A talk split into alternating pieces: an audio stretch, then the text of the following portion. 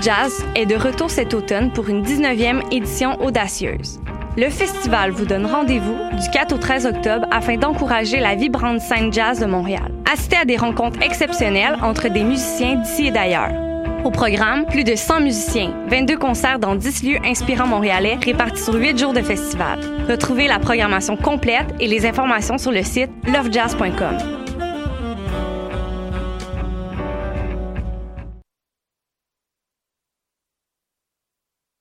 Eh, vous saviez que choc.ca ce n'est pas que du podcast C'est aussi 5 chaînes musicales 24 heures sur 24 pour vous accompagner partout. Rock, indie pop, hip-hop, musique francophone et musique électronique en écoute gratuite et à volonté. Pour les découvrir, rendez-vous sur le site de choc.ca sur l'onglet chaîne musicale. T'as raison, ma Brenda, c'est le résumé des nouvelles de la communication, du marketing, de la publicité et des médias en moins de 10 minutes. Chaque semaine, mets-toi à jour de l'actu, que tu sois professionnel du métier ou pas. T'as raison, ma Brenda, c'est le vendredi à 8 h sur choc.ca. Le reste de la semaine en podcast et aussi sur Facebook. Jennifer Lopez est une chanteuse d'origine portoricaine très populaire de la fin des années 90. Les chances de la voir en spectacle à Gatineau sont d'environ 1 sur 1 million. En contrepartie, les odds de voir un de tes artistes québécois favoris tels que Loud ou Claude Pelgag sont énormes. Grâce à l'ambassade culturelle, tu pourras assister à une multitude de spectacles en Outaouais dans un univers pas mal plus intime qu'à Oshiaga. Et ce, tout au long de l'année. Rendez-vous sur la page Facebook de l'ambassade culturelle pour voir notre programmation ou nous écrire si tu as toujours rêvé de faire la première partie de J-Lo, la chanteuse d'origine portoricaine très populaire de la fin des années 90. De ses racines autochtones à ses habitants venus du bout du monde, Montréal est une ville de nomades. Le festival Nomade rassemble celles et ceux qui sont nomades par culture, par choix ou nomades forcés. Musique, cinéma, gastronomie, pendant trois mois, jusqu'en décembre, le festival Nomade fête ses 10 ans. Suivez la programmation sur le www.lacaima.ca, k h a i m a slash festival-nomade. Podcast, musique, nouvelles. Vous écoutez choc.ca.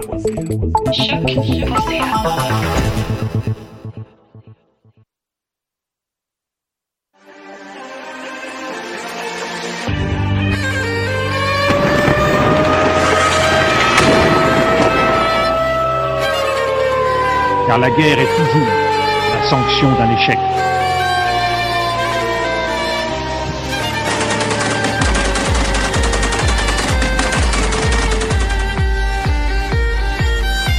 Croit notre capacité à construire ensemble un monde méga. Alors, bonjour à vous, chers auditeurs. Vous êtes à l'écoute de Plein Feu, votre émission sur les conflits armés dans le monde. Alors, c'est avec une grande joie qu'on lance aujourd'hui la huitième saison et j'ai pris la relève de l'animation et pour l'occasion, on va parler aujourd'hui du pays africain de l'Ouganda.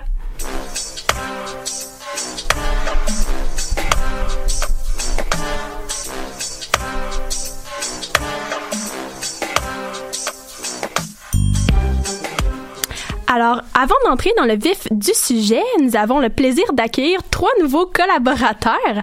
Alors, je vais vraiment prendre le temps de souhaiter la bienvenue à Dominique et Zoé et aussi souligner le retour de Mélissa à l'émission. Alors, c'est vraiment joyeux et j'aurai la chance de m'entretenir avec vous un peu plus tard. Et pour nos auditeurs, eh bien, on vous invite à participer à l'émission par l'intermédiaire de notre page Facebook ou de notre Facebook Live.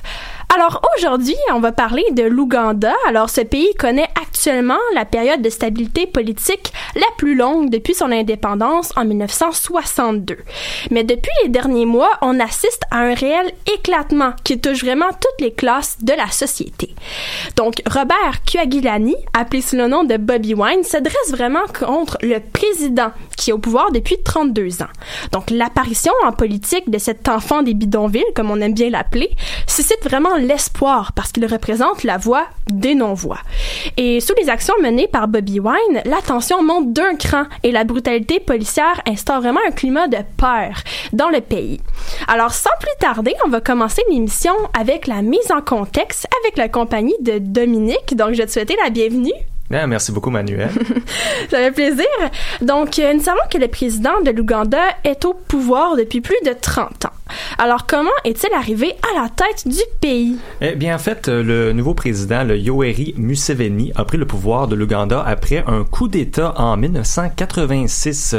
Euh, à ce moment-là, le pays fonctionnait ce qu'on appelle une régi un régime à, parti, à parti unique. Il avait, ça veut dire qu'au fond, il n'y avait qu'un seul parti au pouvoir. Cela veut aussi dire que Museveni est à la fois donc le chef de l'État et le chef de gouvernement, donc ça lui assure un pouvoir absolu. Donc, malgré tout le chaos de cette période, le nouveau président a quand même réussi à améliorer tranquillement l'économie du pays, euh, mais encore. Donc, depuis les années 1990, les structures politiques se sont stabilisées parce que dans le temps, il n'y avait pas d'alternance au pouvoir. Donc, c'était un seul parti. Euh, aucun autre parti, donc, pouvait se représenter. Ce n'est qu'en 2005, après un référendum, que les autres partis politiques ont pu euh, à nouveau se représenter. Donc, Naturellement, le règne du président est souvent remis en question par ses adversaires, notamment par son grand pouvoir. Donc, ils vont critiquer notamment sa tendance à militariser le pouvoir au lieu de favoriser la démocratie à cause des influences des autres partis autour. Et par ailleurs, ses opposants vont souvent mentionner ce qu'on appelle une personnalisation du pouvoir. Donc ça, ça, ça veut dire que euh, Museveni s'arrange pour que toutes ses décisions lui reviennent en main, puis auquel gravite un réseau de proches, donc de famille et d'amis. Donc, c'est un personnage assez controversé, comme on peut le constater. Effectivement. Euh, aussi, on sait que l'Ouganda euh, fait partie des pays du FMI. Donc, est-ce que tu pourrais nous en parler davantage? Oui, donc une petite précision. Donc, le FMI, c'est euh, le Fonds monétaire international. Donc, ça, c'est une institution internationale qui regroupe 189 pays. Le but, c'est essentiellement d'améliorer l'économie mondiale et réduire la pauvreté. Ce sont les grandes lignes. Euh, depuis ce temps, nous avons observé une augmentation considérable du PIB, donc à l'intérieur de l'Ouganda. Donc, à titre d'exemple, donc en 2010, il était évalué à 20 milliards. L'année dernière, il était rendu à 26 milliards. Mais c'est un progrès extraordinaire parce que le PIB était seulement de 6 milliards en 2000, donc une extraordinaire. Ce n'est pas tout. Donc aussi en 2017, on estimait une croissance économique d'environ 5,5% de la période juillet 2017 à juin 2018. Euh, par ailleurs, le pays vit une croissance démographique assez impressionnante. Donc, encore à titre d'exemple, euh, en 2010, la population de l'Ouganda était estimée autour de 34 millions d'habitants. Donc, sept ans plus tard, on est rendu à 43 millions d'habitants. Ça, c'est une augmentation de 27% donc un peu plus du quart de la population en vraiment si peu de temps. Dans le même ordre d'idée, l'espérance de vie aussi continue à augmenter, donc euh, en 2000, elle était de 47 ans et en date de 2016, elle était de 60 ans. Donc encore une fois, un progrès impressionnant. Donc, c'est vraiment des belles observations, améliorations aussi. Mhm. Euh, mais il faut comprendre qu'il y a beaucoup de travail à faire. Donc, c'est quoi les points à améliorer? Euh, il y a, en fait, beaucoup de choses malgré tout, donc il reste beaucoup de travail à faire. Donc cette année, le PNUD, donc le Programme des Nations Unies pour le développement, a publié ses résultats pour ce qu'on appelle l'indice de développement humain, donc l'IDH. Ça implique quoi? quoi? Ça analyse le niveau d'éducation de la population, de sa santé et de son revenu. L'Ouganda se place en Afrique 29e sur 53, sur 53 places, ce qui est déjà pas très élevé, et autour du monde, pour les 189 pays, 162e. Donc, son indice de développement est malheureusement un des plus faibles au monde. Donc, l'Ouganda, un autre enjeu, demeure quand même un pays très pauvre. Donc, pour vous donner une idée, les gens ont difficilement encore accès à l'électricité ou même des lieux sanitaires aujourd'hui. Euh, le taux de mortalité infantile de 131 morts par 1000 naissances, encore une fois, très élevé. Concernant le, seuil de pauvreté, il a grandement diminué, c'est quand même pas pire. Donc en 2006, il était de 31,1% donc quand même excessivement élevé. Euh, alors qu'en 2013, il a quand même diminué à 19,7% donc on va dire environ 20% Il y a quand même beaucoup de travail à faire malgré les progrès. Euh, finalement, un enjeu qui est très, très, très important et peut-être un des plus gros qui se passe en ce moment au niveau politique. Euh, selon Transparency International, l'Ouganda se place 151e sur 176 pays évalués. Euh, avec un score de 25 sur 100. Donc ça, c'est par rapport à la corruption. C'est un pays qui est excessivement corrompu. Donc 25 sur 100, c'est 0 étant mauvais et 100 étant non corrompu. Donc dans les banques, ça équivaut essentiellement à une perte d'environ 300 millions de dollars par année. Et comme c'est pas assez, le président s'entoure de ses amis et de sa famille pour gouverner, comme je l'ai mentionné plus tôt. Bref, pour terminer, euh, comme on a mentionné plus tôt avec Bobby Wine, euh, un artiste devenu politicien, il va remettre en cause donc la présidence de Yoweri Museveni, ce qui bouleverse le pays présentement. Donc, merci beaucoup pour ce survol historique. C'était vraiment intéressant. Beau travail. Alors, euh, chers auditeurs, restez des nôtres, puisqu'après la pause, on va revenir, mais on va vraiment jouer l'extrait maintenant de Lemonade de Fouki.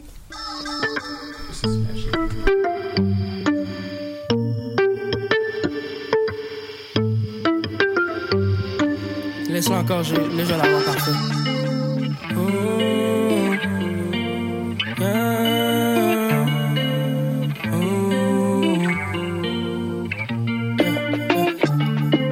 Adjura dans une merco. J'ouvre la fenêtre, mais il fait chaud. Guerre sous les vibratos. Oh yeah, I know. Ooh. Habillé mais je mets. J'te go back si j'avais levé. Faut répondre aux attentes. Yeah.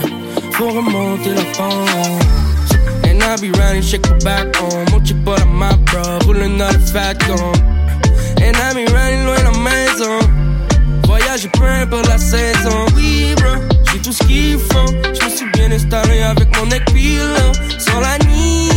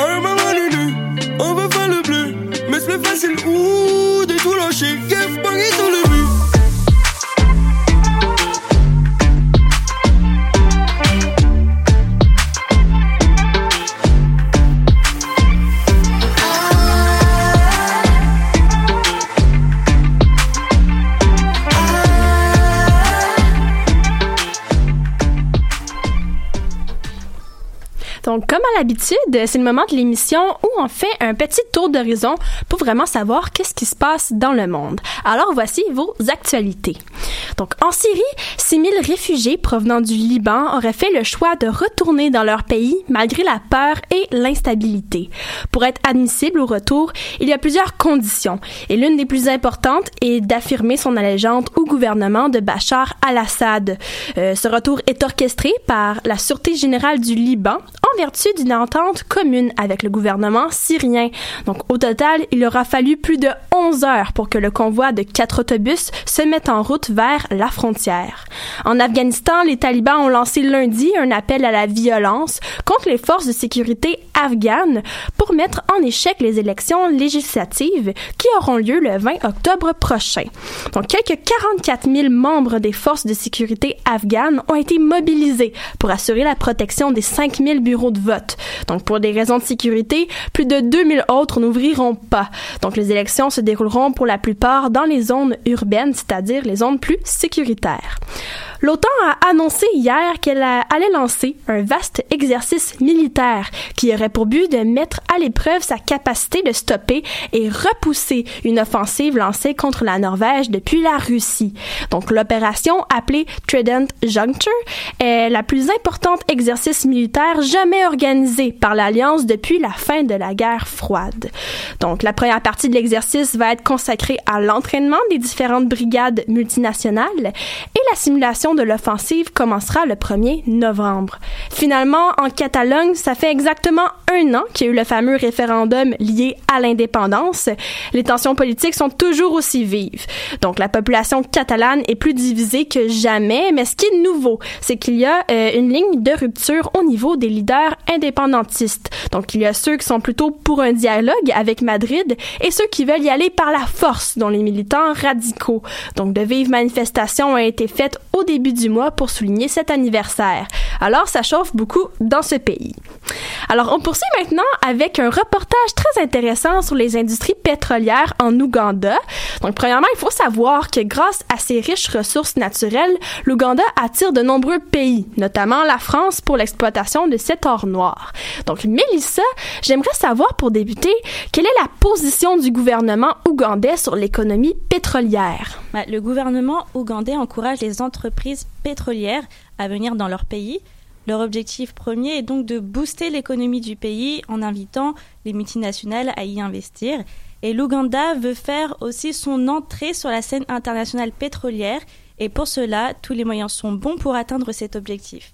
Le pays souhaiterait intégrer l'organisation des exploitateurs de pétrole, donc connue sous l'OPEP, et le deuxième souhait du pays est de participer à la cérémonie Africa, Africa All Week, qui se déroule du 5 au 9 novembre 2018 en Afrique du Sud. Donc en fait, pour vous expliquer un peu, c'est une rencontre entre différents acteurs publics africains et aussi des acteurs privés. Euh, donc on peut avoir aussi des étrangers ou même des personnes internes où des ministres, des députés et des présidents de grandes compagnies vont se succéder pour prendre la parole durant toute cette semaine. Le but étant de parler du marché du pétrole pour le développer davantage sur le continent africain. Donc le développement de l'industrie pétrolière peut-il être une économie florissante pour tout le monde? Pour le gouvernement, effectivement, oui. Mais l'envers du décor est dur pour une partie de la population. Les bonnes initiatives du gouvernement ougandais causent des dommages conséquents sur la population. Donc par exemple, à Rwamutanga, la population de ce village subit la recherche de l'or noir. En 2014, des habitants qui vivaient dans un petit village d'Ouganda ont dû partir en trouvant un endroit de fortune à quelques kilomètres de leur ancien chez eux. Et ce n'est que quatre ans plus tard, après avoir vécu dans des conditions désastreuses, que ces villageois ont pu enfin retrouver leur habitation. Personnes âgées, enfants ou encore adultes, personne n'a été épargné par le ravage des compagnies pétrolières en Ouganda. Donc on va maintenant écouter un témoignage d'un villageois qui explique ce que lui et euh, ses proches ont subi. Euh, les propos ont été rapportés par France Télévisions. On avait construit nos tentes ici. Il y en avait beaucoup ici et là. Ici, on souffrait de paludisme, de parasites et on n'avait pas d'argent pour se soigner. Donc quand des gens étaient malades, ils mouraient. On est très en colère que le pétrole puisse avoir de telles conséquences. Ceux qui sont morts ne reviendront jamais. C'est quand même assez ravageur, tout ça. Comment ces villageois ont-ils fait euh, pour faire face au développement de l'industrie pétrolière? Bah, effectivement, dans un reportage de France Télévisions, une personne témoigne du quotidien des villageois. Euh, donc, pendant cette période de transition, des villageois ont perdu la vie. Pour eux, il s'agissait d'une question de survie. Ils ont été littéralement chassés de chez eux, sans moyen de contester, évidemment. S'ils osaient aller à l'encontre des décisions gouvernementales, des menaces verbales étaient mises en place. Donc on leur faisait bien comprendre qu'ils, devaient quitter leur terre. Les villageois étaient poussés à l'exode à cause du pétrole. Ce sont des compagnies étrangères qui les expulsent dans leur propre pays. Ils étaient virés de chez eux pour laisser la place aux entreprises pétrolières sans aucune solution de logement et de dédommagement. Euh, telle est la triste réalité en Ouganda. Et en effet, le pétrole pourrait être une aide économique sans précédent pour le pays, mais Malheureusement, c'est là qu'on constate que la quête du pétrole et de ses bénéfices ont vraiment, encore une fois, gagné contre le bien-être des habitants en Ouganda. Donc, merci beaucoup, Mélissa, de nous avoir ouvert les yeux. Alors maintenant, on fait un bond en arrière dans l'histoire ougandaise à une des périodes les plus zouleuses de son histoire avec un dictateur qui a su laisser sa trace. Alors, Zoé, de qui on va parler aujourd'hui? Alors, il se nommait lui-même maître de toutes les bêtes de la terre et des poissons de la mer. Il se vantait d'être vainqueur de l'impérialisme britannique et roi d'Écosse. Et il disait avoir eu 48 enfants. Cela fait bientôt 40 ans qu'il n'est plus au pouvoir. J'ai nommé l'ancien dictateur Didi Amin Dada. Donc aujourd'hui, on va tenter d'observer qu'est-ce qui reste de l'héritage de cet ancien dictateur sur l'Ouganda, mais avant, retour en arrière de son règne sanglant qui a duré huit ans. Donc Didi Amin Dada est arrivé au pouvoir en 1971 de manière assez spéciale. À l'époque, c'était Milton Obote qui était président de l'Ouganda et il avait fait d'Amin Dada son chef d'état-major. Par contre, lorsque le président Obote quitte l'Ouganda pour se rendre à un sommet du Commonwealth en 1971, Amin Dada prend le pouvoir par la force et se proclame dirigeant de l'Ouganda. Vous ne serez donc pas surpris quand je vous dis qu'on le décrit comme étant un homme ayant un désir excessif de gloire et de puissance et qu'on l'appelle aussi Big Daddy le sanguinaire. En effet, Amin Dada a fait exécuter plus de 300 000 Ougandais et ce, sans parler des dizaines de milliers d'expulsions du pays, des arrestations et les villages entiers C'est finalement en 1971 qu'il est chassé du pouvoir par l'armée de la Tanzanie et il laisse un pays en guerre civile, en ruine et une réputation grandement affectée à l'international. Il s'exilera en Arabie saoudite où il restera jusqu'à sa mort en 2003. Donc Amin Dada est l'un des dirigeants les plus critiqués de l'histoire moderne, mais c'est pas tout le monde qui le déteste en Ouganda. Non, exactement. Et c'est là qu'on peut vraiment observer un héritage d'Amin Dada au niveau politique et au niveau de l'imaginaire collectif. En effet, il y a des Ougandais qui le voient comme un bâtisseur, un nationaliste, un indépendantiste et décrivent son règne comme l'âge d'or du pays. L'Ouganda est un des pays les plus jeunes au monde avec une moyenne de plus de 80% d'habitants âgés de moins de 30 ans. Et c'est surtout chez les jeunes qu'on retrouve cette idéologie et c'est particulièrement au nord du pays qu'on peut retrouver ces nostalgiques du temps d'Amin Dada où il y a une plus forte concentration de personnes sans emploi. Et sa trace est aussi très forte du côté de l'Église. En février 2015, l'Église a même demandé à faire rapatrier le corps de Didi Amin Dada de l'Arabie saoudite en Ouganda et aimerait même voir un musée et une bibliothèque à son nom. Il y a également le pasteur Abed Bouanika qui essaie de succéder au dictateur actuel en prêchant Amin Dada. Il s'est présenté en 2006, 2011 et 2013, mais c'est important de rappeler qu'il n'a obtenu que 1% des voix. Donc, environ 50 000 Indiens ont été expulsés sous le règne du fameux dictateur. Donc, comment la communauté indienne ougandaise a-t-elle évalué dans le pays, évolué, pardon, dans le pays, malgré son passé plutôt difficile? Eh bien, voilà un exemple où une communauté a su s'émanciper de la dictature d'Amin Dada. En effet, les Indiens sont graduellement revenus en Ouganda, où ils sont aujourd'hui plus de 25 000, et 30% de ces communautés ont la nationalité ougandaise. Ils représentent un gros poids économique dans le pays. Ils sont le deuxième plus gros employeur de l'Ouganda après l'État et ils produisent 60% des revenus. Les Indiens souhaitaient même devenir la 57e ethnie du pays afin d'être présentés au Parlement. En gros, Amin Dada laisse encore une lourde succession aux Ougandais, mais certains réussissent à s'affranchir de celui qu'on surnommait Big Daddy, le sanguinaire. Ah, merci beaucoup Zoé, c'était vraiment enrichissant. Euh, maintenant, on va prendre une courte pause avec Lightcast de Cam McLean, donc euh, restez des nôtres. Eyes cast a light.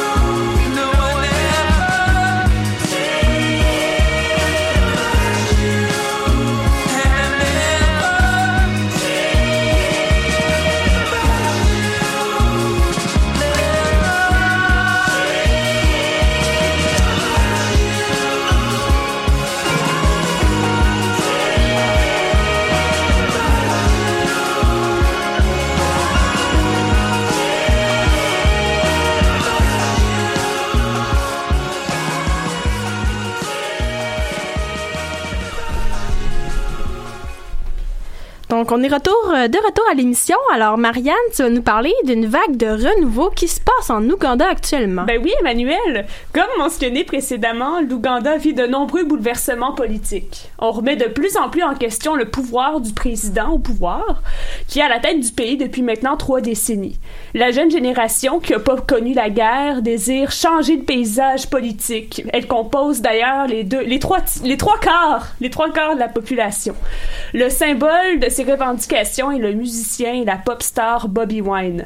Maintenant député, l'homme de 36 ans est né et a grandi dans un quartier pauvre de la capitale ougandaise Kampala, ce qui le rend très sensible aux réalités des gens du peuple. Cette sensibilité se transmet d'ailleurs dans ses textes qui prônent l'émancipation des gens pauvres qui surmontent les difficultés de la vie. C'est donc sur des rythmes très enjoués qui chantent des hymnes qui vont soulever euh, tous les gens de sa génération. J'aimerais savoir depuis quand Bobby Wine est un personnage controversé. Ben, il a toujours été un peu controversé parce que ses paroles sont quand même très engagées. Euh, en 2016, par exemple, alors que plusieurs artistes affirmaient leur soutien au président, la voix de Bobby Wine dissonnait de celle des autres avec sa chanson Dembe, dans laquelle il interpelle euh, directement Mussolini. Donc, je vais vous le citer. Pourquoi ne pas vous inspirer de Nelson Mandela? Il a gouverné une fois et a passé la main. Les dirigeants qui s'éternisent au pouvoir, c'est la raison pour laquelle l'Ouganda va mal. Donc ça, ça fait scandale. Et euh, la chanson a été interdite sur les ondes, mais elle a été diffusée grâce à des MP3 et des, et des DVD piratés, ce qui a permis de toucher un grand nombre de gens. Puis pour mieux comprendre de quoi je vous parle, je vais vous faire écouter un petit extrait.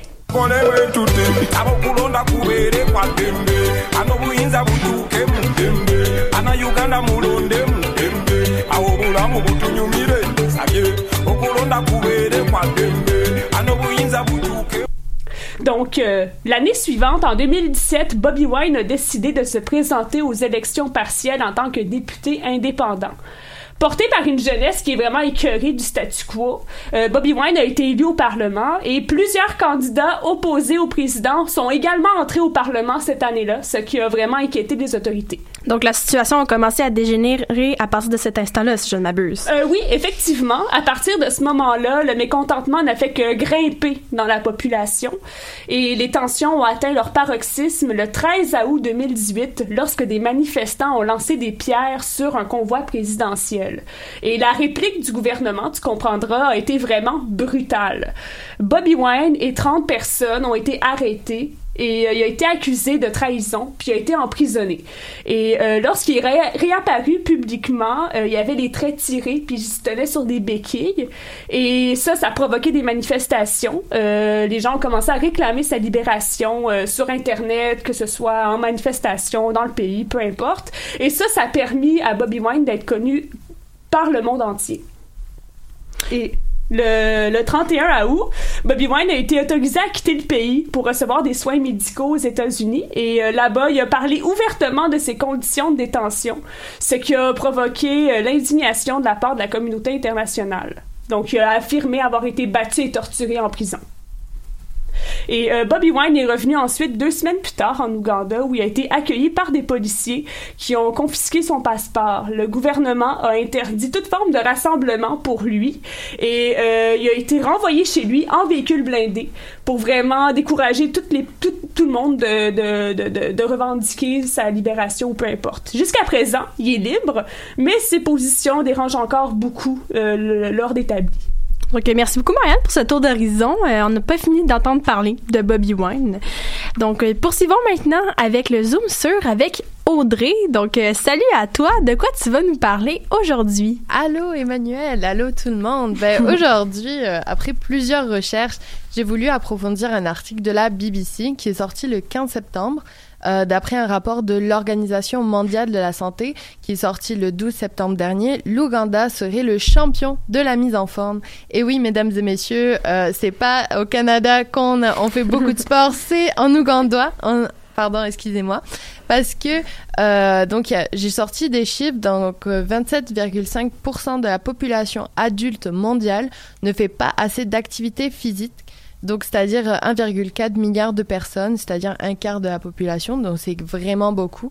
Euh, en Ouganda, il y a seulement 5,5% de la population qui ne font pas d'activité physique, donc c'est très peu comparé euh, au pourcentage où il y a, il y a en gros tout le monde, presque tout le monde fait du de l'activité physique. Donc si on compare avec d'autres pays, euh, le Koweït fait partie des populations les plus inactives au monde, avec 67%. Donc c'est une population très sédentaire. Donc devant lui, il y a aussi les Samoa américaines, l'Arabie saoudite et l'Irak. On pourrait prendre d'autres exemples comme euh, les États-Unis où il y a 40% de personnes inactives ou la Chine avec 14% de personnes euh, inactives. Donc ce rapport contient également d'autres informations de d'autres pays comme euh, par exemple les inégalités d'accès à des soins abordables financièrement en Europe ou la hausse alarmante du cancer dans le monde. Donc c'est des résultats assez atypiques. Pourquoi il y a une aussi grosse différence entre l'Ouganda, par exemple, et les États-Unis? Ben, les recherches montrent que les personnes provenant de pays à faible revenu incorporent plus d'activités physiques dans leur hygiène de vie, euh, contrairement aux populations des pays riches. Selon l'article de la BBC, les populations pauvres ont tendance à utiliser les moyens de transport ou de, ou, de travailler dans un métier qui implique des forces physiques. Pourtant, selon le rapport et les chiffres rapportés, rien n'explique réellement pourquoi les Ougandais sont plus actifs et euh, que les autres pays à faible revenu. Donc j'ai essayé de chercher un peu euh, dans les rapports de l'ONS et dans les autres articles.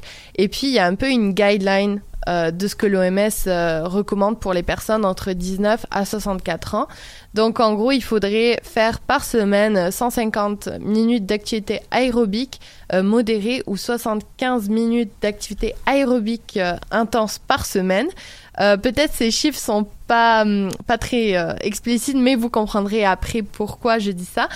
Euh, il faut faudrait faire en moyenne aussi deux deux jours d'exercice de, musculation et aussi faire des longues périodes assises avec peu d'activité.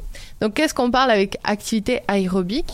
Euh, c'est-à-dire genre des activités comme marcher rapidement, euh, des, des, même aller dans, faire des exercices dans l'eau, faire du, du vélo à plat ou avec un peu de colline, des randonnées, du volet. Si, si on parle d'activités intenses, on parle de courir, nager, faire du vélo, football, du rugby, euh, du, du soccer, de la gymnastique. Euh, quand on parle d'exercice aussi de musculation, c'est juste des levées de poids, comme on parle dans une salle de gym, ou juste euh, travailler des exercices comme le yoga ou même avec des bandes de résistance. Donc, pour comparer avec l'Ouganda, l'Ouganda, euh, c'est 70% de la population qui travaille dans l'agriculture. Donc, euh, ça veut dire qu'ils soulèvent des poids assez souvent. Euh, par exemple, ils ont pris dans la BBC euh, un intervenant qui a 68 ans et c'est un, un, un, farmer, c'est-à-dire un paysan euh, de, de, fin de, qui, qui a une ferme. Et il dit qu'il fait il, commence à 5 heures du matin et il passe 8 heures sur ses pieds euh, six jours par semaine et euh, il, il, essaye de justement de cultiver euh, de la nourriture euh, pour euh, pour de ce qu'il mange quoi dans le fond.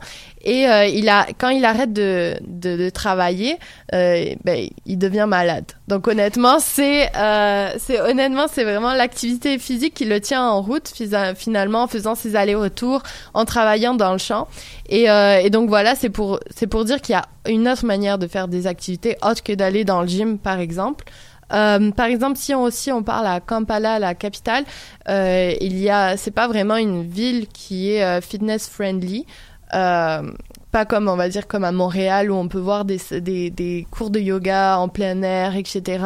Mais parce qu'il n'y a pas beaucoup de parcs euh, verts, la plupart des routes ne sont pas goudronnées. Il y a énormément de pollution, il y a énormément de voitures.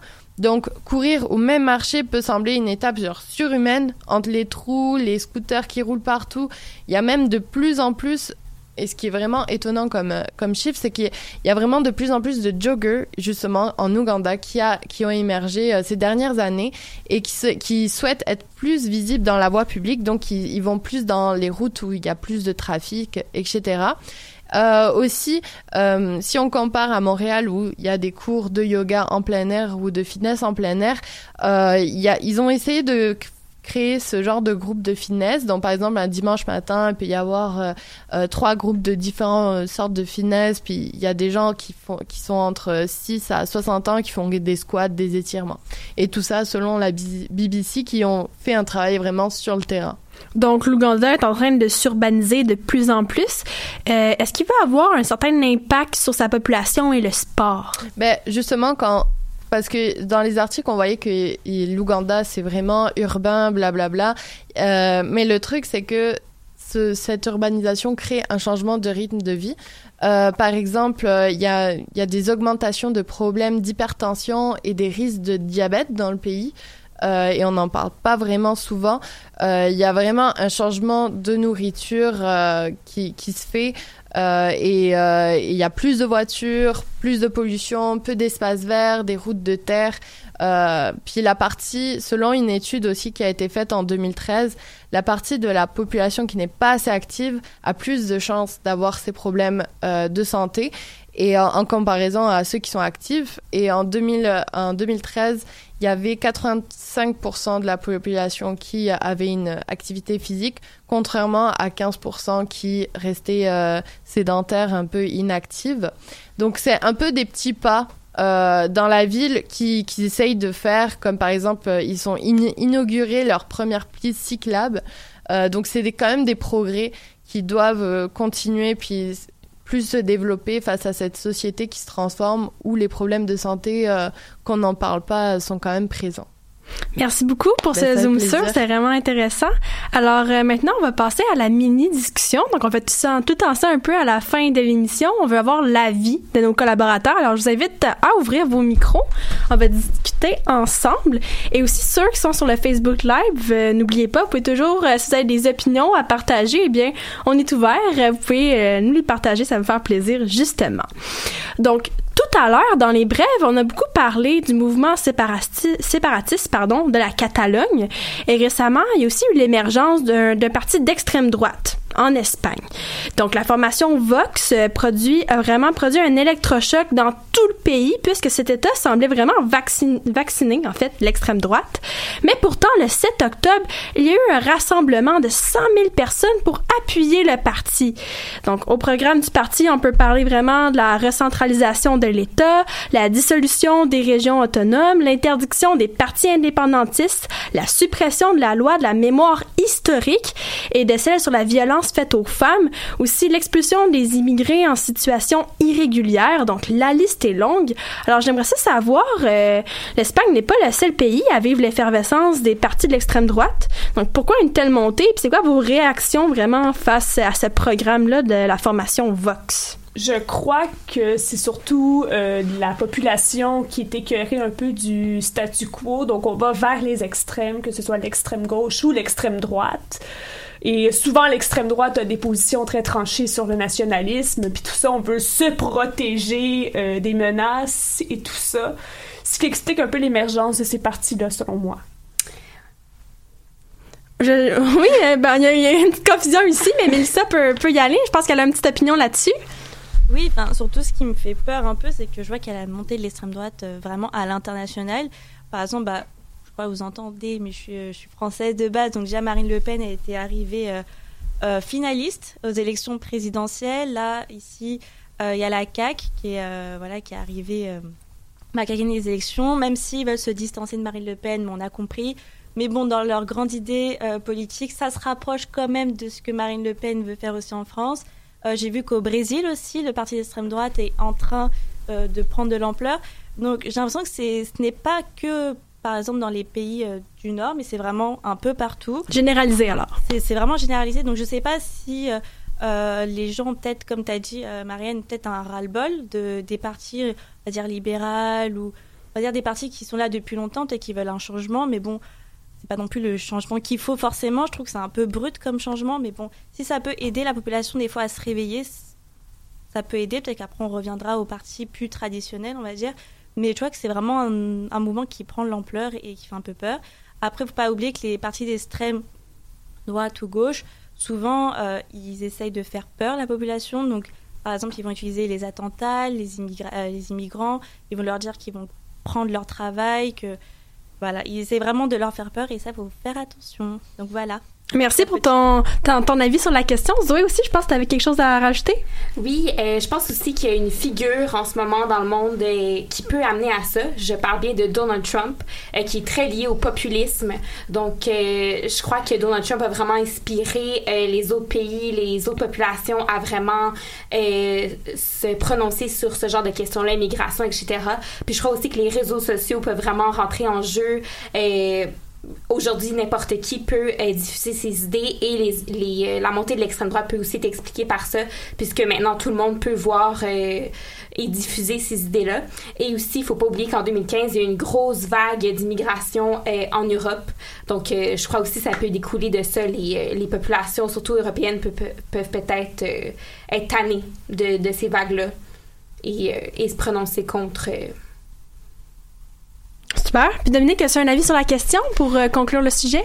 Eh bien, euh, ben, c'est quand même intéressant, un peu comme Lisa disait, puis Marianne et tout le kit, c'est euh, le fait que la droite apprend un peu plus le, le les devants, c'est très intéressant parce qu'on a souvent beaucoup d'opinions de centre. Par exemple, je reprends ici l'exemple au Québec, c'est beaucoup le Parti libéral, le Parti québécois. C'est beaucoup des partis modérés au niveau des idéologies politiques. Donc, le fait de voir justement des partis, par exemple, ici au Québec solidaire, qui est plus de gauche ou euh, la CAQ qui est plus de droite, qui sont qui ont commencé à gagner tous les deux en popularité, c'est quand même un sujet quand même assez intéressant. Une, une, probablement des nouvelles tendances. Peut-être que le monde entier, dont incluant l'Espagne, peut-être justement aussi euh, les États-Unis, veulent avoir des nouvelles tendances, voir quelque chose de nouveau, des nouveaux portraits euh, donc, essentiellement, je crois que c'est juste une question de tendance aujourd'hui. Super. Puis aussi, j'ai vu Audrey lever la main. Elle aussi, elle veut avoir son droit de parole, alors je te l'octroie à l'instant. Merci beaucoup, Emmanuel. Ben, juste pour dire, ben, tout à fait d'accord avec tout, tout ce que vous avez dit, mais aussi, euh, bien que c'est un mouvement mondial, euh, les, on en parle, bien sûr, dans les médias, on en parle, mais les gens, la population, ils n'en parlent pas forcément. Puis c'est comme à chaque fois comme un choc. Genre par exemple au Brésil, là, c'était comme un choc euh, qu'il y a eu euh, l'extrême droite qui est montée euh, en première en première position. C'est comme à chaque fois c'est un choc, mais en fait, genre il faudrait plus peut-être s'intéresser aux gens de, de, de, de chaque pays pour voir euh, vraiment ce qu'ils pensent parce que au final euh, à chaque fois c'est un choc puis euh, ah non ben dans dans les médias on en parle comme si c'était ah ben c'est une tendance mondiale nana et tout mais mais dans le reste enfin dans le fond on en il y a des gens qui sont comme énervés de ce que les politiciens font en ce moment ou même qui qui qui sont pas satisfaits. Et, et, ça, ça serait intéressant qu'il y ait des études qui sortent par rapport à ça pour savoir un peu leur avis et pourquoi c'est ça monte quoi.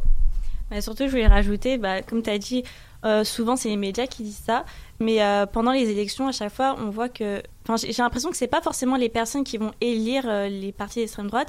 Des fois, c'est juste le taux d'absentéisme. Je sais pas si vous avez vu ça, mais dans tous les. Bon, pas tous, je vais pas généraliser, mais dans certains pays où la montée d'extrême droite est vraiment forte, j'ai remarqué qu'il y avait un taux d'absentéisme énorme. Donc je me dis, est-ce que c'est les gens qui ils ont tellement ras-le-bol des partis conservateurs qui vont même plus voter et du coup bah, les partisans des partis d'extrême droite, bah, eux ils sont là, ils sont toujours là, donc ils vont dire, ok là on va voter, c'est le moment de mettre en, valeur notre parti. Donc c'est ça en fait, il faudrait plus sensibiliser la population. Ok vous n'êtes pas d'accord que ce parti est maintenant au pouvoir, mais c'est de votre faute. Clairement c'est de votre faute. Si vous étiez parti voter, bah, peut-être qu'il ne serait pas passé. C'est vraiment un bon point ici à soulever. Euh, puis rapidement, dernier petit sujet que je voulais aborder avec vous parce que c'est d'actualité. Euh, L'ouragan Michaels est maintenant de catégorie 4 et fonce tout droit vers la Floride. Donc on décrit vraiment euh, l'événement, la catastrophe comme quelque chose d'extrêmement dangereux. Il y a des dizaines de milliers d'habitants euh, qui ont été appelés à évacuer. Donc c'est quand même assez gros. Donc je voudrais savoir pourquoi on subit de telles conséquences climatiques? Est-ce que le Québec est menacé dans tout ça, même si c'est en Floride? Est-ce qu'on doit se sentir concernés? C'est très intéressant que tu parles de ça parce que ce matin, j'ai lu un article dans le Journal de Montréal qui dit qu'à la fin du siècle, Québec devrait être submergé par le Saint-Laurent si on fait rien pour euh, contrer les changements climatiques. Donc, c'est clair que ça va nous affecter, nous aussi, euh, éventuellement. Merci Marianne pour la courte intervention. Donc, c'est qui conclut l'émission aujourd'hui. Donc, on vous attend dans deux semaines pour une nouvelle émission. Et merci beaucoup. On vous souhaite une belle journée.